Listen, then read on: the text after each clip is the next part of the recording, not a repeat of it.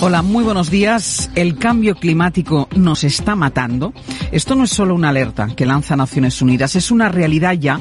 por favor, señora Monasterio, por favor, señora Monasterio, esto no es un espectáculo, esto es un debate electoral y los demócratas saben qué hacemos. Los demócratas saben qué hacemos, señora Monasterio.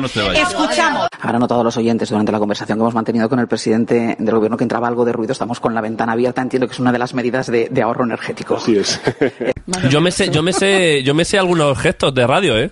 O sea, lo que pasa es que claro, yo aquí quedo de que yo sé sobre Ignatius, cuando en realidad siempre a mí se me ha calificado aquí en la radio como la puta mierda. Tantas cosas que, que gracias a Dios están cambiando y que no son nada Vox, digamos. A mí el, el hombre tiazo ese que se llevaba no me gusta nada, no me pone nada, me cansa, me harta y me tiene hasta el coño como a muchas. O sea, yo creo que ya no queda ninguna duda de quién es Vox, de este partido neofascista y este partido de la ultraderecha. Negre es poco más que una sabandija y un analfabeto. ¿Debería Javier Negre estar en la cárcel? Que eres una mala persona y en este momento dejo para siempre Sí. de contestar a tus preguntas. Pero porque soy mala persona. Por preguntarle por la imputación de Mónica Oltra durante 13 veces. ¿Eso es ser mala persona? ¿Preguntarle? No voy a responder a tus preguntas. ¿Usted prefiere hablar con terroristas? ¿Puedo hablar en catalán? ¿Me lo puedo hacer en catalán, por favor? Es que si no, no lo entiendo. Los que recibimos Esto- insultos somos nosotros, no que nos llamamos fascistas, ultraderechas, Esto fachas. no- Perdone, ¿de qué medio es? EDATV. ¿De? EDATV. Condena la violencia de los independentistas hacia la policía. Ustedes también llevan condenados a sus actos independentistas. ¿Por qué ese doble trato? ¿Participa usted de burbujas mediáticas como las de no condenar la violencia ejercida en Mondragón contra las víctimas del terrorismo? ¿Va a cumplir usted su promesa de abandonar el Congreso en 18 meses, aunque ya han pasado varios años desde que hizo esas declaraciones para regresar a la República Catalana? Realmente nunca nadie me había preguntado eso. Eh, no participamos de burbujas eh, mediáticas de la otra derecha. Participamos de burbujas mediáticas. Participamos de burbujas mediáticas de la, de la otra derecha.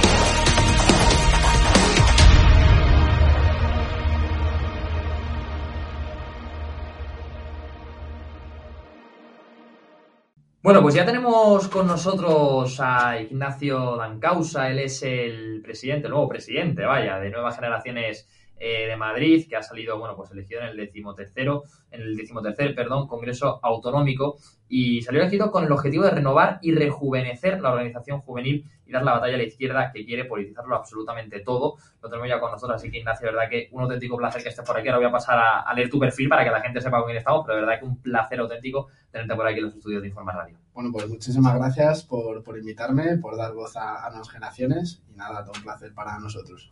Bueno, eh, voy a leer directamente además el artículo que hizo nuestro compañero Tate, porque es la verdad que de lujo. O sea, si alguien quiere saber quién es Ignacio Dancausa, aquí yo creo que se va a resumir perfecto. Estudiaste toda tu vida en La Roza, graduándote en el Instituto eh, El Burgo Ignacio Echevarría.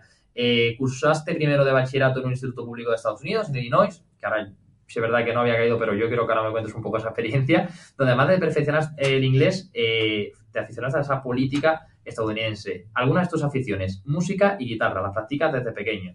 Y también resaltas tu afán por practicar deportes como el fútbol y el baloncesto.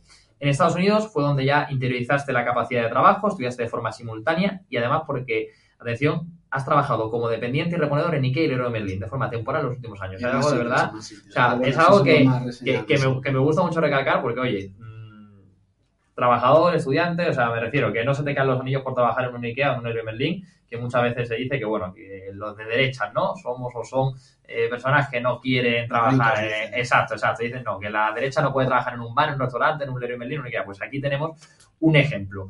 Fruto de tu ambición por emprender, hace un año pusiste en marcha una tienda online de venta de patinetes ele- ele- eléctricos. En el ámbito universitario fundaste, que además también lo vamos a hablar junto a varios compañeros, la Asociación Universitaria Libertad sin ir a principios de 2021, con los objetivos de despolitizar la universidad pública, crear espacio de debate y mejorar la convivencia en un campus hostil. Sin embargo, esto sido un reto complicado, ya que desde que fundaste esa asociación has sufrido scratches violentos, numerosos actos de censura de actos políticos, como un acto eh, con el líder eh, opositor venezolano Leopoldo López. Eh, bueno, no voy a leer lo que consideras porque yo pretendo que me lo comentes tú ahora, pero bueno, así eres tú, Ignacio Dan Causa, que como bien has dicho, tal como fuiste elegido, quieres renovar, rejuvenecer nuevas generaciones, un nuevo presidente que no cierra las puertas a nadie, que asegura que quiere a gente con ideas, que aunque no cierra puertas a jóvenes que ya tengan cargo público, afirmas y afirmas en ese momento que hay muchísimos perfiles de personas desconocidas, creativos y con ganas de trabajar. Este eres tú, Ignacio. No sé qué te parece, ¿se ha resumido bien? ¿Algo que quieras añadir? En dos minutos está, muy bien resumido, sí. Bueno, mi trayectoria en el, por supuesto, estudiar en un instituto público normal, como todos los chavales de mi pueblo, Luego tuve la suerte de, ir un año a Estados Unidos donde aprendí muchísimas cosas y, cambié mucho, yo creo que para bien. Y bueno, y, alguna cosa más también que has comentado. Bueno, pues lo que quiero que me comentes ahora, Ignacio, es cómo comenzaste en esto de la política, sin entrar en por qué elegiste el Partido Popular, que ahora ya lo comentaremos, pero ¿cómo empezaste tú a decir, oye, esto de la política me gusta?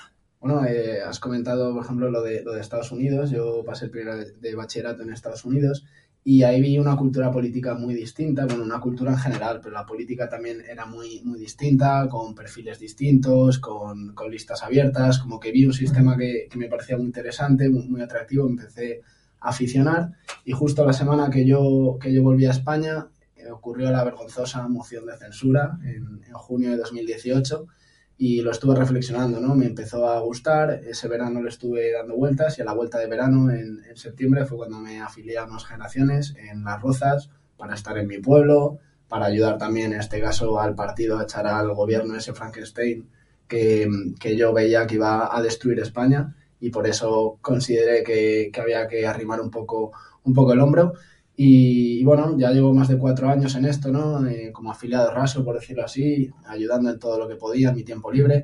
Y luego ya en la carrera llegué a un campus conflictivo, politizado, hostil, eh, donde los profesores decían, bueno, espero que aquí nadie sea monárquico, ¿no? En pleno, en pleno siglo XXI, escuchar frases así y dices, pero, pero esto, esto ¿por, qué?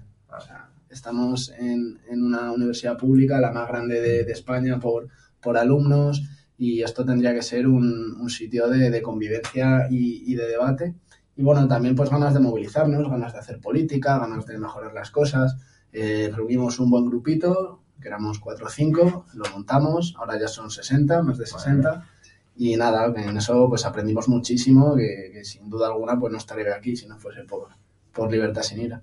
Bueno, ya más o menos lo ha dejado entrever, ¿no? Pero ¿Qué es lo que más te llamó en ese momento la atención del Partido Popular o por qué no eliges el Partido Popular en otro eh, partido que en ese momento estuviera en apogeo ¿no? y que también eh, pudiera haber echado ese, ese gobierno Frankenstein que, bueno, que desgraciadamente a día de hoy pues sigue existiendo en España? Bueno, yo creo hay muchísimos motivos, pero, pero sobre todo, eh, aparte de que históricamente siempre ha sido quien ha salvado España de las numerosas crisis que ha causado el socialismo, tanto con Felipe en los años finales de los 80, principios de los 90, como por supuesto con Zapatero, toda la, la ruina que nos trajo eh, era un valor seguro y sobre todo porque iba con, con mis valores, ¿no? Los valores de, de, la libertad individual, los valores de que cada uno se gane su pan con su trabajo, su esfuerzo, sus estudios y, y que cada uno pudiese pues tener las riendas de su vida, que, que nosotros decidiésemos estudiar, decidiésemos emprender, ayudar al emprendimiento, que también es algo que siempre me ha gustado mucho. De hecho, siempre ha sido mi plana a, nivel laboral más que la política.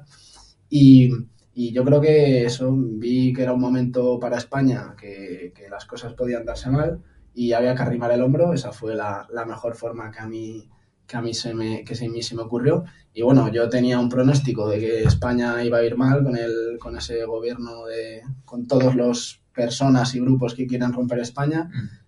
Y ahora, cuatro años después, yo creo que está incluso mucho peor de lo que yo me podía haber imaginado. O sea que yo creo que hice bastante bien en, en meterme y, y, ahora de poder tener un rol más importante, pues también estoy muy contento. Bueno, has hablado antes también, ¿no? De Libertad sin ira, esa asociación eh, que comenzaste en la Complutense. Además, me gustaría destacarlo, ¿no? Decía, bueno, eh, ningún alumno puede ser monarca, ¿no? Ojalá no haya ningún monarca, como comentaba alguno de tus profesores, pero es que, claro, alguno de esos profesores no sé si te llevo a tirar clase, pero algunos profesores que quizá lo decían eran Pablo Iglesias y Monedero. O sea, al final, territorio hostil no. O sea, lo peor de lo peor de lo peor, porque claro, tener a esos dos, esas dos personas allí, o sea, al final, ¿tú por qué decides, no? A lanzarte esa aventura, como bien dices, un territorio tan hostil como la Complutense. A mí, Monedero me parece de lo peor que hay en la política española. Bueno, yo de hecho te tengo que decir, lo tengo denunciado, ¿eh? Lo tengo denunciado, sí, porque me llamó facha, gilipollas y mercenario. Y yo ya dije... que algo estarías haciendo bien. Sí, eso es lo que me comentó Noelia en, en, el último programa que tuvimos, que hombre, que si nos dicen facha tanto a menudo, pues oye, al final me tomo con el halago, porque bueno, viendo, viendo que el facha es el que hace todo lo contrario a ellos, pues algo bien estaremos haciendo. Pues, pues sí, sí, totalmente. Pues mira, a mí Monedero justo Monedero no me ha dado clase, ha dado a, muchos compañeros míos. Él da clase en primero y, segundo, creo, que son los cursos donde más puedes influir, yo creo, y, adoctrinar a la gente. Y bueno, una vez puso un tuit llamándome a mí, a varios de mis compañeros eh, fascistas por, por, nuestra actividad. Yo creo que le salió bastante mal porque nuestra respuesta fue bastante más contundente que, que su ataque. Y, bueno, no, pero no es solo monedero. Eh. La, mayor, tengo que decir que la mayoría de profesores son buenos, pero siempre hay unos pocos que manchan la imagen de toda la facultad, que organizan los scratches, que, están en todas estas manifestaciones eh, vergonzosas en muchísimas ocasiones. Y, nosotros vimos que, la situación no era, no era buena para los estudiantes. Tú no podías ir a tu universidad a una clase de políticas donde tienes que debatir, donde tienes que sacar varios temas y ir coartado. Es que es algo que, que no nos entraba en la cabeza y, y como a nosotros nos gustaba debatir en clase, alguna vez se te ponía chulo alguien y tal, pues dijimos, eh, pues vamos a levantar la voz, vamos a levantar la voz porque nosotros que no nos importa, que no tenemos complejos, eh, igual hay algún chaval un poco más tímido que, que, tiene problemas para decir lo que piensa por toda esta situación y que le vean un poco como ejemplo, cómo cambian las cosas, cómo hay voces de todo tipo. Y yo creo que para el poquito tiempo, porque realmente no llega a dos años Libertad sin ira, para el poquito tiempo que lleva Libertad sin ira, yo creo que, que, ha cambiado la imagen y ha cambiado un poco la convivencia en la facultad. Bueno, una semana, poquito más de una semana de que fuiste elegido presidente de Nueva Generación de Madrid. Supongo además lo estaba hablando antes con el compañero también, que estáis hasta arriba. Pero ahora, ¿cuál es el plan? Porque además, mm, después de aquí te tienes que marchar a un comité de nuevas generaciones. O sea, ¿cuál es el plan ahora de Ignacio Dancausa y ya no solo tuyo, sino de todo tu equipo de Nueva Generación en Madrid? Pues ahora mismo, lo primero, eh, igual esto es más, más aburrido, más orgánico, pero hay que renovar muchos equipos. Eh, no es muy político esto, pero bueno, hay que renovar muchos equipos eh, en, prácticamente casi todas las sedes ¿no? de, de la Comunidad de Madrid, equipos frescos y jóvenes que estén dispuestos a, a dar todas las batallas en sus municipios, en sus territorios, a upar a los distintos eh, candidatos a la alcaldía el próximo mes de mayo. Y, y, bueno, ya con la mirada puesta en mayo, quedan poquitos meses, eh, quedan 190 y pico días para las elecciones. Sí, de pronto, ¿eh? Y, y tenemos, estamos ante una oportunidad de oro. Eh, yo creo que tenemos la oportunidad de, de, afianzar el voto joven que ganó Ayuso el, el 4 de mayo y, hombre, estamos en una época en la que desde hace 10 años, 10, 15 años, un poco también por culpa de algunos profesores de mi facultad, eh, se ha denigrado el nivel de la política en general, se ha denigrado el nivel del, debate, el nivel de las instituciones, y yo creo que eso causa cierta desafección de, la política y, y, mucha gente lo que vemos habitualmente en las elecciones es que la gente vota en contra de, o votar menos malo. Y yo creo que con Ayuso todo eso ha cambiado. Creo que el 4 de mayo todo el mundo salió a votar a favor de Ayuso, un proyecto que le gustaba, que le ilusionaba, que sabía que mejoraba sus vidas, especialmente en el voto joven, que también se ganó en prácticamente todos los rincones de Madrid. Y, nosotros estamos pues para, para afianzar ese voto joven, tanto para Ayuso como para Feijó, como en los distintos candidatos eh, municipales y también para dar voz a, todos los jóvenes que apostaron por ese proyecto, para los que no votaron el 4 de mayo por Ayuso, pero si lo están pensando, para ser un altavoz de todos esos jóvenes, nosotros que, también tenemos contacto un poco con, con, la clase política, nosotros transmitirles cuáles son los problemas de los jóvenes para que desarrollen las, las políticas adecuadas y, nada, a nivel de, renovar equipos, eh, tenemos que dar todas las batallas y eso es lo que más se va a premiar a la hora de, elegir a alguien en un, en un, pueblo o para un puesto. Eh, cuando terminaste ese Congreso Autonómico de Nuevas Generaciones, comentaste ¿no? que querías dar la batalla a la izquierda, que quiere politizarlo absolutamente todo. Este programa nace también con esa idea, ¿no, eh, Ignacio, de dar la batalla a esa izquierda que nos quiere imponer todo absolutamente a, los jóvenes ese pensamiento único, o sea, lo que yo diga es lo que vale y lo que tú digas no vale.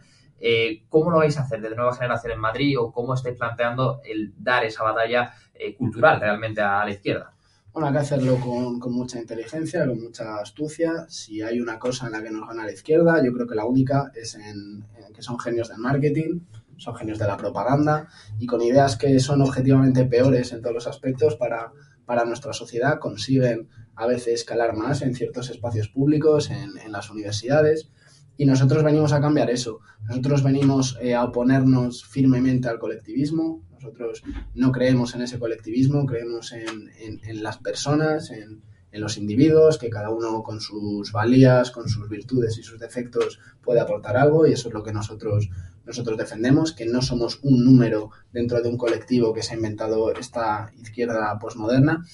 Y, y, nosotros venimos a defender que cada uno tiene que tomar las riendas de sus vidas, que, que no se nos puede imponer nada, que la gente tiene que ganarse las cosas con su trabajo, con su esfuerzo y esos son los, los valores que siempre hemos defendido, que defiende la, la, presidenta Ayuso, los valores que caracterizan a Madrid, porque defendiendo esos valores eh, se arrasó el 4 de mayo y nosotros venimos a seguir defendiéndolos para que Madrid siga siendo una región libre, próspera, bueno, la, la más próspera de España. Desgraciadamente, Ignacio, hay muchos problemas eh, a nivel nacional en la, en la juventud, eh, acceso a la vivienda, empleo, luego debatiremos acerca de, de ello, pero eh, realmente, ¿cuál es el trasfondo de todo esto? Es decir, al final, eh, tú que al final estás en la calle, en una universidad, en, una organización política como el Partido Popular, y ya como presidente de Nueva Generación de Madrid, ¿qué crees, no? ¿Qué es lo que más le preocupa a los jóvenes hoy en día? Bueno, la, la cuestión económica es muy importante. Eh, siempre, por ejemplo, el tema del alquiler, por supuesto, ¿no? Hay problemas eh, serios de, emancipación. El otro día me preguntaban, entonces propones que hay que regular el alquiler. Le digo, no, no hay que regular el alquiler. Lo que tiene que ocurrir es que tiene que mejorar la situación económica para que cada uno pueda emprender, para que pueda ganar buenos salarios y así poder eh, no solo independizarse, que también, pero también ya formar sus proyectos de vida y pasar a la vida adulta lo antes posible, ¿no? Ya formar sus empresas, sus, sus familias y es un poco lo que, lo que queremos defender, eh, que mejore la situación económica para los jóvenes que, que, no sabemos vivir fuera de una crisis. Desde que yo tengo uso de razón, crisis de 2008, y hemos ido enlazando crisis con crisis y no, no sabemos lo que es vivir en una crisis. También eh, nos parece muy, muy relevante los problemas de salud mental que, que han ido aumentando ¿no? desde, desde la pandemia especialmente. Lo estamos viendo con las adicciones a, a las drogas, por supuesto, a las nuevas tecnologías. Se está viendo un, un aumento considerable en casos de, de, déficit de atención, en casos de ansiedades, de, de, depresión. Y yo creo que eso nosotros que somos un grupo de jóvenes eh, que le gusta movilizarse, que le gusta ayudar a los demás, creo que también podemos, podemos proponer soluciones a todo esto y podemos eh, ayudar a los jóvenes a que, esta, a que esta situación mejore en el corto plazo. Y esos son dos de los problemas más graves que veo yo ahora mismo en, en, la sociedad. Y yo siempre denuncio otro problema que a mí me preocupa a futuro.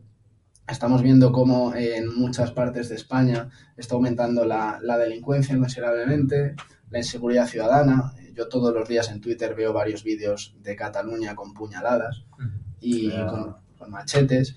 Eso es algo que en Madrid de momento eh, está controlado, creo que, que la situación eh, no, no, es grave, eh, somos de las regiones más seguras de España, sin ninguna duda, pero yo creo que eso es algo que más vale prevenir que curar, uh -huh. creo que eso es algo que en ningún caso quiero que nos convirtamos ni en Suecia, ni en Francia, ni por supuesto en, en Barcelona en este caso, y yo creo que eso es algo que siempre le pido a los, a los dirigentes, ¿no? que, que tomen medidas para que esto no se descontrole, porque si pierde la seguridad en las calles es algo muy, muy, muy grave.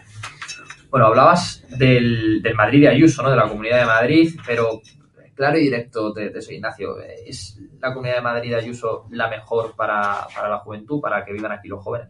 Bueno, no lo digo yo, lo dicen todos los jóvenes que cada año vienen a Madrid a, independizarse porque en sus comunidades no pueden, que vienen en Madrid a estudiar porque tienen muchas más oportunidades, que vienen en Madrid a Madrid a buscar su primer empleo porque en otras comunidades no, no se puede. A mí Madrid Madrid como ciudad, también como comunidad autónoma, me parece de las mejores ciudades del mundo para vivir, si no la mejor. O sea, no, no hay nada que tenga Madrid que diga que, que, le falte a Madrid con respecto a cualquier otra capital europea. Y, y yo creo que no tenemos nada que, que envidiarle a nadie. Y, yo creo que, bueno, los datos de, de, los jóvenes, los datos económicos, ¿no? De los jóvenes viniendo a Madrid a formar sus proyectos de vida, que queriendo venir a Madrid y no a otras ciudades, yo creo que lo dice todo. No, no, totalmente. O sea, los datos al final ahí están. Como los datos también, fíjate tú, de la sanidad pública de Madrid, que al final, este domingo, tenemos que hablar de, eso, ¿no? Eh, se ha hecho una manifestación que para mí yo creo que era más política que, sanitaria, pero que fíjate los datos cuáles son, ¿no? Que es que al final Ayuso es la que más invierte en sanidad, eh, hay otras eh, regiones que, que están a la cola de sanidad y no es Madrid una de ellas, sino es Cataluña, Cantabria, y allí, bueno, parece ser que la gente cuando se manifiesta no existe para los medios de comunicación, solo existe aquí en Madrid. Entonces, a mí me gustaría además nos hicimos, nos hicimos eco de un vídeo tuyo que sacaste en Twitter de un hombre repartiendo carteles, ¿no? De que, claro, o sea, así también lleno ya una manifestación, pero al final tú cómo, claro, o sea, tú cómo calificarías lo oído el domingo, ¿no? Porque entre una cosa y otra, eh, no sé tú cómo lo, cómo lo viste en este sentido. Bueno, yo creo que para ellos ya ha empezado la, la campaña electoral. Eh, yo creo que una mentira la puedes sostener durante un tiempo muy limitado, pero es muy complicado sostener las mentiras en el, en el tiempo. Yo creo que esta mentira de, que la sanidad es la peor del mundo no la pueden mantener hasta las elecciones. Yo creo que, les va a ir bastante mal. Eh, y, otra, y otra de las cosas que, ocurre con, con el socialismo en este país es que todo lo que profesan luego no lo querrían para ellos mismos ni lo, ni lo querrían para sus hijos o sus familias. Yo imagino que ellos, si tienen algún problema, no querrían operarse en cualquier otra comunidad autónoma. Bueno, con todo respeto, no creo que quisiesen irse a operar a Extremadura o quisiesen irse a operar a Cataluña o a Valencia con todo el respeto del mundo, eh, yo creo que en Madrid eh, tenemos eh, los mejores hospitales de España, somos la segunda comunidad autónoma junto con el País Vasco con menos lista de espera, que es de lo que se quejan, ¿no? De las listas de espera. Somos la segunda comunidad autónoma con menos lista de espera, es decir, que objetivamente tenemos la mejor sanidad de España junto con el País Vasco. Y bueno, si realmente están tan preocupados con, con la sanidad, pues quiero ver las manifestaciones en Cataluña, las quiero ver en Valencia, las quiero ver en Extremadura y seguramente no las vamos a ver porque no es una cuestión de sanidad, es una cuestión eh, meramente, meramente política. Y otra cosa que a mí me parece tremendamente vergonzosa es que con todos los problemas que tiene España no han sido capaces de salir a manifestarse, no han sido capaces de salir a manifestarse por la inflación, no han sido capaces de salir a manifestarse por la gasolina más de dos euros, no han sido capaces de salir a manifestarse cuando se inventaron un comité de expertos para encerrarnos en nuestra casa, no han sido capaces de salir a manifestarse con todos los problemas que tenemos y han tenido que inventarse un problema o un problema que es nacional, inventarse que es un problema madrileño para, para movilizarse. Me parece realmente vergonzoso.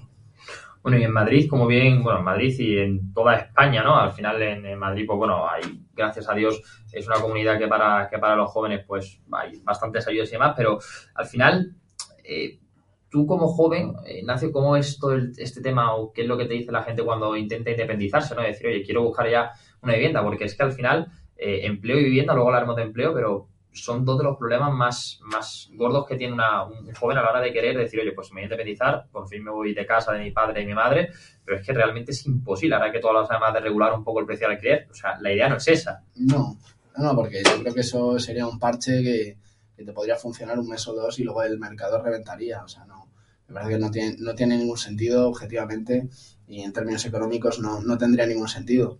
Eh, nosotros siempre lo que promovemos es que la gente pueda trabajar, que se pueda crear empleo, que, que tiene que mejorar la situación económica a nivel general en toda España. Eh, bueno, yo, muchos compañeros míos que, que, ya tratan de independizarse, yo alguna vez lo he comentado también con, con algún colega, evidentemente no salen las cuentas es, prácticamente imposible, ya tienes que tener no sé cuántos másteres y llevar no sé cuánto tiempo trabajando eh, en tiempo indefinido, otra cosa que es bastante complicada. Y, nosotros queremos pues, que se pueda crear empleo, que los jóvenes puedan emprender, porque yo tengo mucho, bueno, yo algún, alguna vez sí que he creado alguna tienda online, alguna cosa, pero tengo varios amigos que son emprendedores y también tienen muchísimas dificultades para emprender. Creo que aquí en Madrid se ha, se ha hecho muy bien lo de quitar la, cuota de autónomos durante los dos primeros años. Yo creo que eso es una medida que es clave para, sobre todo en los comienzos, ¿no? Los dos primeros años, que es cuando es más complicado eh, pues, eh, sacar buenos ingresos, poder establecer tu empresa eh, y sacar el proyecto adelante, que son los más complicados. quitar la cuota de autónomos, yo creo que eso va a ser determinante en los próximos meses para que mejore la situación de, las pymes y del emprendimiento en Madrid. Y eso es nosotros lo que siempre defendimos, que la gente pueda trabajar, que tenga una buena situación económica, que gane un buen sueldo con su trabajo y que puedan emprender. Porque claro, ahora en materia de empleo nos vemos que, que somos líderes en algo, por fin, pero claro, somos líderes de paro juvenil.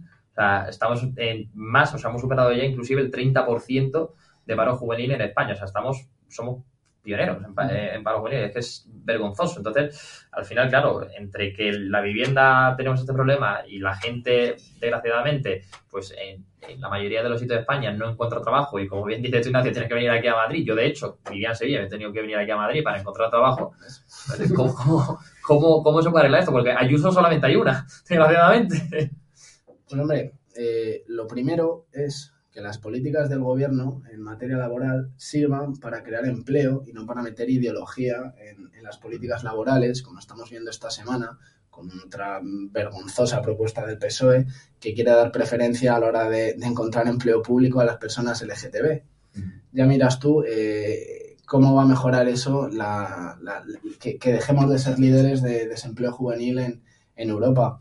Yo creo que no están a lo que están, no están a, los problemas importantes. Se han pensado que, gobernar es simplemente meter ideología por aquí y por allá, que todo quede muy bonito, hacer pancartas con unos eslóganes preciosos. Pero bueno, gobernar es realmente solucionar los, los problemas, solucionar la situación laboral, resolver crisis. Yo creo que eso es algo que no, que no les ha quedado claro y con la cantidad de propuestas que tenemos nosotros, que objetivamente mejorarían la, el, el empleo, mejorarían el, desempleo juvenil, eh, yo creo que podrían escuchar un poco, podrían bajar un poco los impuestos, eh, podrían tomar todas las medidas que consideramos que serían muy positivas para la economía española. Bueno, Ignacio, para ir terminando, eh, ¿hay miedo? Porque esperanza, yo te voy a decir, ¿hay esperanza en nueva generación? Yo creo que sí, hombre, ya con tu entrada y demás, la esperanza claramente que, llega para, intentar ya que en mayo pues se tiña todo Madrid municipalmente también hablando de, de, de azul, quedan ahí algunas islitas de, de otros colores, pero eh, esperanza hay, pero ¿Tú crees que quizás hay más miedo que esperanza actualmente en los jóvenes a nivel nacional por todo lo que hemos hablado, desgraciadamente, en estos casi 20 minutos de, entrevista? Bueno, los jóvenes tienen muchas preocupaciones a, futuro, de que, de que, cada vez la, situación económica en toda España es peor, de que la inseguridad crece, los problemas de salud mental crecen en, toda España y, hay, ciertas eh, amenazas también totalitarias, ¿no? Que estamos viendo a, ciertos grupos que quieren acabar con, con, muchas de nuestras libertades. Yo creo que realmente hay preocupación de lo que van a ser los próximos años, una posible crisis que se viene también a nivel europeo o, en, todo, en todo Occidente. Y, pero bueno, también hay esperanza porque bueno, hay muchos jóvenes que, que quieren trabajar, que quieren sacar adelante sus vidas, que quieren que quieren también movilizarse, ¿no? Que quieren movilizarse y quieren, quieren también trabajar por el, por el bien común y, y, apoyan estas políticas que consideramos que, que, van a ser muy beneficiosas para, para España. Y, bueno, yo creo que la Comunidad de Madrid es, es una buena muestra de ello, ¿no? Eh, ganamos el voto joven en todos y cada uno de los rincones de la Comunidad de Madrid. Eh, los únicos que estaban teñidos de rojo eran pueblos de menos de 200 habitantes, o sea que yo creo que podemos decir que hemos ganado en toda la Comunidad de Madrid. Y, sobre todo, habiendo ganado el voto joven, yo creo que se ha acabado con, con el mantra de que los jóvenes son de izquierdas, de que los jóvenes son progres.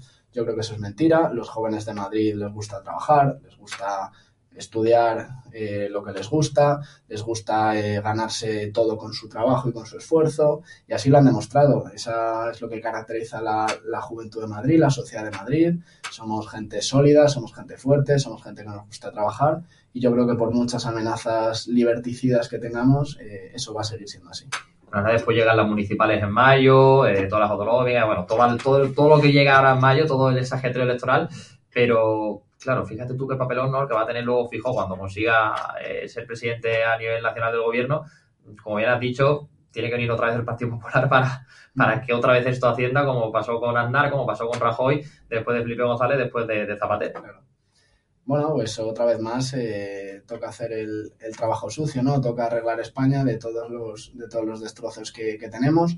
Yo creo que lo va a hacer muy bien. Eh, Feijó eh, ha también mostrado su compromiso con derogar todas estas leyes ideológicas que, están corrompiendo España y que están eh, calando a nivel moral o a nivel cultural eh, y yo creo que eso también es muy positivo para que las reformas que pueda hacer Fijó no sean positivas simplemente en sus años de gobierno, sino que perduren en el tiempo, que al final es, lo más importante. Y es otra de las cosas que yo enuncio siempre, ¿no? Porque el problema de, Pedro Sánchez y toda su banda es que la mayoría de, destrozos que está haciendo en España no son, cosas que tú puedas arreglar en un momento, ¿no? son problemas estructurales que están creando, son problemas sociales, son problemas culturales que, quieren meterse en la mentalidad de la gente y, harían falta décadas y décadas de mayoría absoluta del PP, yo creo, para, realmente solucionarlas. Eh, yo creo que los españoles eh, así lo verán. Y, bueno, yo, yo estoy confiado. Yo creo que a finales de 2023 eh, tendrá un buen resultado y ya el ya esta conversación, eh, hablando de la esperanza y de, los, y de los años que vienen para España, yo creo que la tendremos en un tono mucho más positivo y mucho más optimista. Pues esperemos que sí, Ignacio. Bueno, de verdad que agradecerte que te hayas pasado por aquí, por Juventud al Día, eh, por Informa Radio y que aquí tienes tu casa eh, para lo que necesites, cuando necesites. Vamos, como necesites, ya sabes que Nueva Generación en Madrid, aquí tenéis vuestro espacio sin problema. Pues nos veremos pronto entonces. Eso seguro que sí. Muchas gracias. Thank you.